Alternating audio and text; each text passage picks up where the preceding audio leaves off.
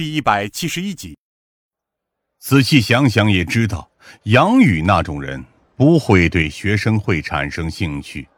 但我倒是好奇，这个副会长为什么会对此记得这么清楚？夏灵薇则补充道：“根据资料显示，李哲在学生会里一直都受过你的关照，而也有人声称曾多次在图书馆见到你和杨宇谈话。”副会长从我们的到来一直到现在都是很淡定的表情，这时出现了一丝波动。看来诸位的调查能力确实很强。没错，我和他们的联系确实要深一些，但这也只是出于公事公办的态度而已。副会长迅速强调：“李哲是宣传部的新锐干事，能力虽然不强，但是却有着很高的亲和力，而且性格较为随和，这正是宣传部需要的品德。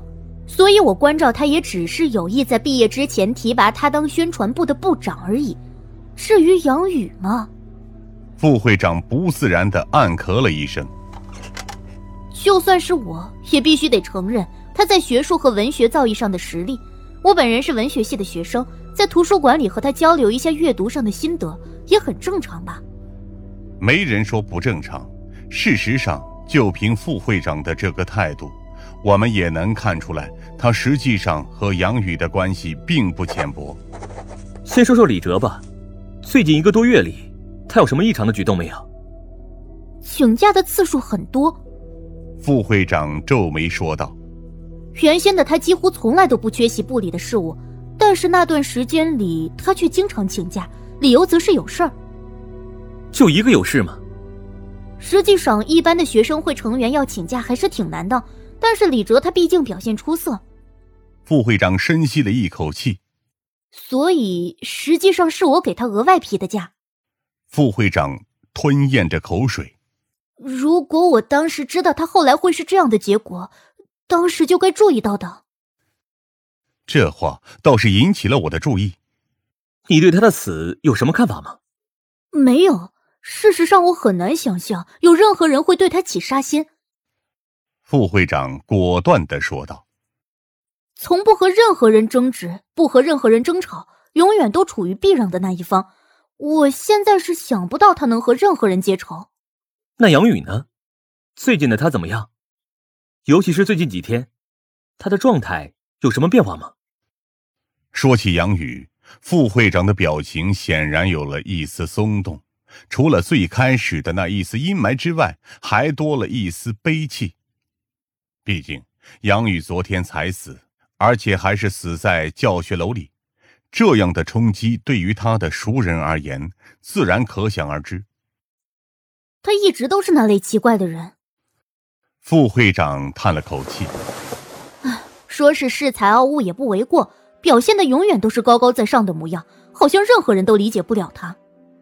但如果只是最近的话，他确实有过。”副会长接着说道：“比如一个多月前，他就一直都在看侦探小说，尤其是那些硬核的案宗。”他之前从没有看过这些吗？我有些意外，毕竟从我第一次见到杨宇开始，他就表现的对侦探学一副很感兴趣的模样。没有，他之前一直都只是看那类纯文学作品而已，平时几乎对这类侦探小说不屑一顾。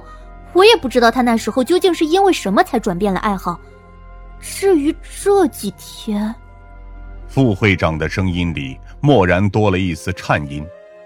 他开始看那些有关人生和价值的书籍，有时候还会说一些莫名其妙的话，比如死前还做些什么之类的。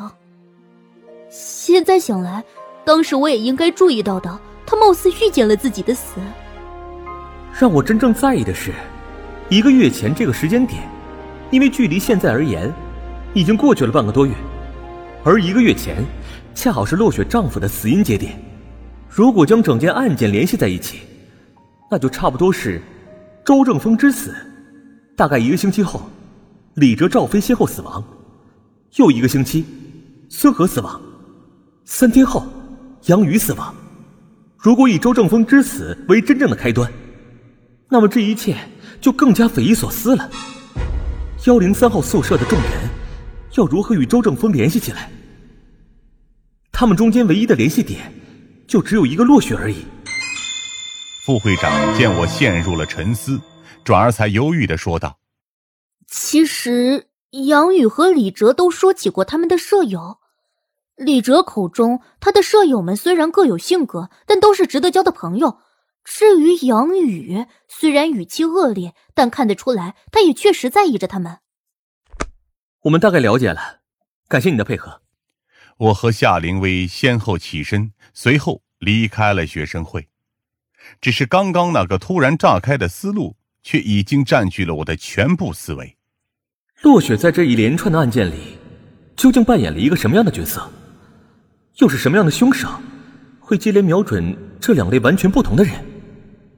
还是说，我从一开始就想错了？